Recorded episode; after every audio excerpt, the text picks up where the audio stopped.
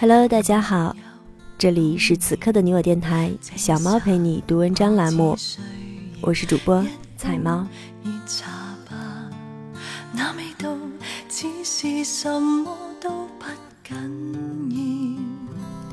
欢迎收听遇见美文，共同分享的《小猫陪你读文章》。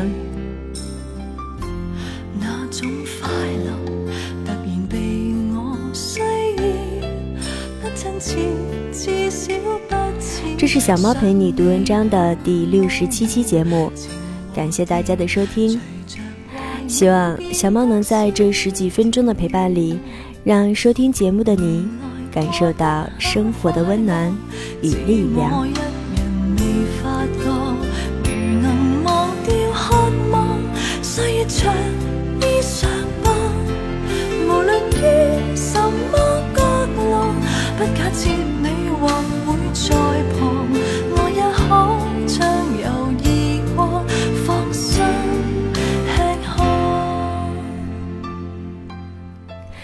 你是属于哪一类的人呢？是看到，哇，竟然还有半杯水的人，还是会哀愁，竟然只剩下半杯水了的人呢？相信自己会变得幸福，你便有可能会越来越幸福。这期节目，小猫为大家带来的文章标题是《九件坏事》。和一件好事。原作者虎皮妈，摘选自微信订阅虎皮妈的夜航船。在此，非常感谢原作者为我们带来的精神财富。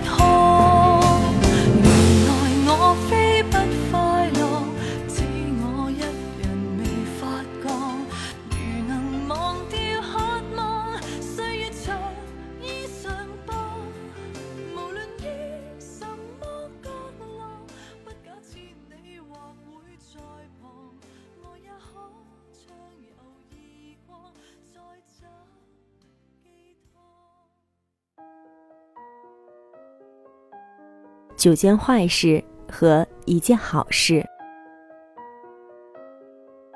我微信群里有一个神婆，哦不，大师，他在学习周易。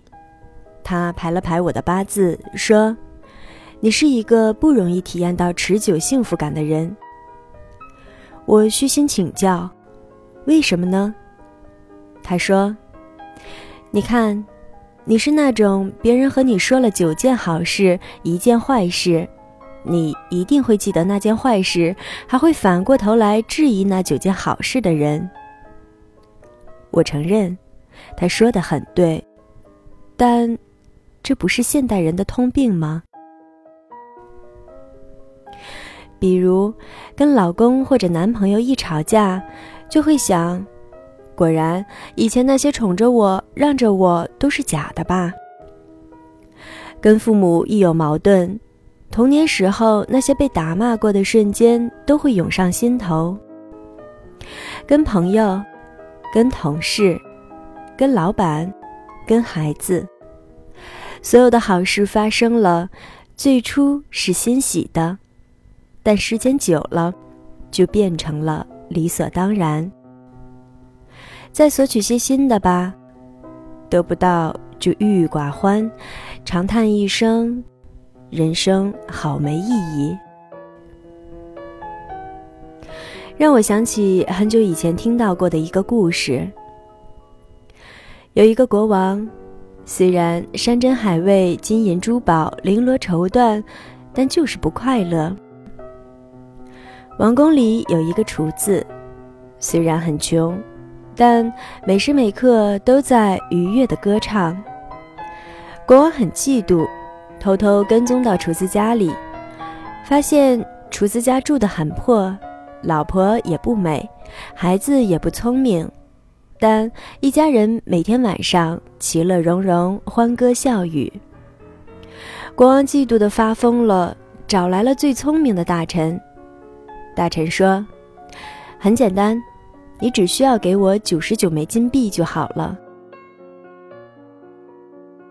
第二天一清早，厨子在家门口发现了一个袋子，打开一看，是一袋金币。厨子和老婆孩子相拥而泣，载歌载舞，感谢上天的恩赐。等待情绪平静下来，一家人开始点金币。点来点去，九十九个。咦，竟然只有九十九个？为什么只有九十九个？他们怀疑剩下那个金币滚落在了哪个角落，于是把房子翻了个底朝天，没找到。又怀疑剩下那个金币落在了屋子外面，于是把屋外菜地里的菜也都拔了，可还是没有找到。于是，一家人疑神疑鬼，唉声叹气，再也没有了往日的欢歌笑语。这个故事告诉我们什么呢？首先，预设的前提要正确。摧毁厨子一家的就是那个前提，一个一定会有完美的一百个金币。事实上，并不是的。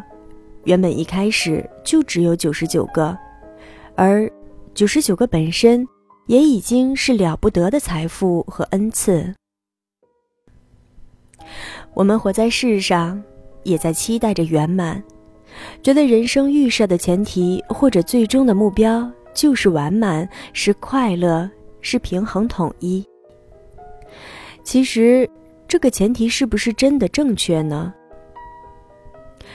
老公顾家，往往就少一点事业心；老婆时尚爱美，往往就不擅长家务。西化的老人不觉得帮忙带孙辈是他们的分内事；传统的家长任劳任怨，但有掌控欲。带五个娃上哈佛的女超人，孩子生病虚弱去医院时，陪在身边的不是她。被称为人生赢家的富婆赵薇，说自己骨子里其实是个悲观主义者，不接受人生的不完美，便一生都在追寻那剩下的一个金币。其实追寻剩下的那一个金币也非坏事，但无视已经有的九十九个金币，不能享受其中的喜悦，才是悲剧的根源。第二点，幸福又当如何追寻呢？国王无情，嫉妒厨子，便要摧毁厨子的快乐。但厨子不快乐，他便快乐了吗？并没有。那如果国王想要厨子的快乐呢？有些人觉得。放弃尊贵王位、后宫佳丽、锦衣玉食，跟厨子一样过着清贫的日子，就会幸福了。他们勾勒了一个世外桃源，把一切罪过都推在生活方式上。有一些虚伪的审美，都是建立于此的。比方说，无视农村或者山区生活的清贫不易，把那里描绘成一个没有争斗。人人友善、心理健康的田园。去云南吧，去西藏吧，出国吧，开着宝马到了田间，远观一下那些被农活压得直不起身的少年，咏上两句诗词，感慨一下城市生活的肮脏，就可以一边愉快地回城，一边痛心疾首自己被俗物缠身。世界那么大。我想去看看。看到的是真实的他人的生活吗？不，仅仅是一种释放性的炫耀。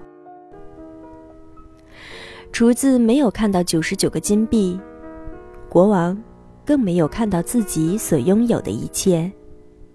如果看不到自己拥有的，如果认为自己拥有的是理所当然，不管拥有的是金币也好，王国也罢，都不会幸福的。为什么失去的时候才懂得珍惜？因为拥有的时候，我从来没有看见它。而心甘情愿放弃那些吗？怎么可能？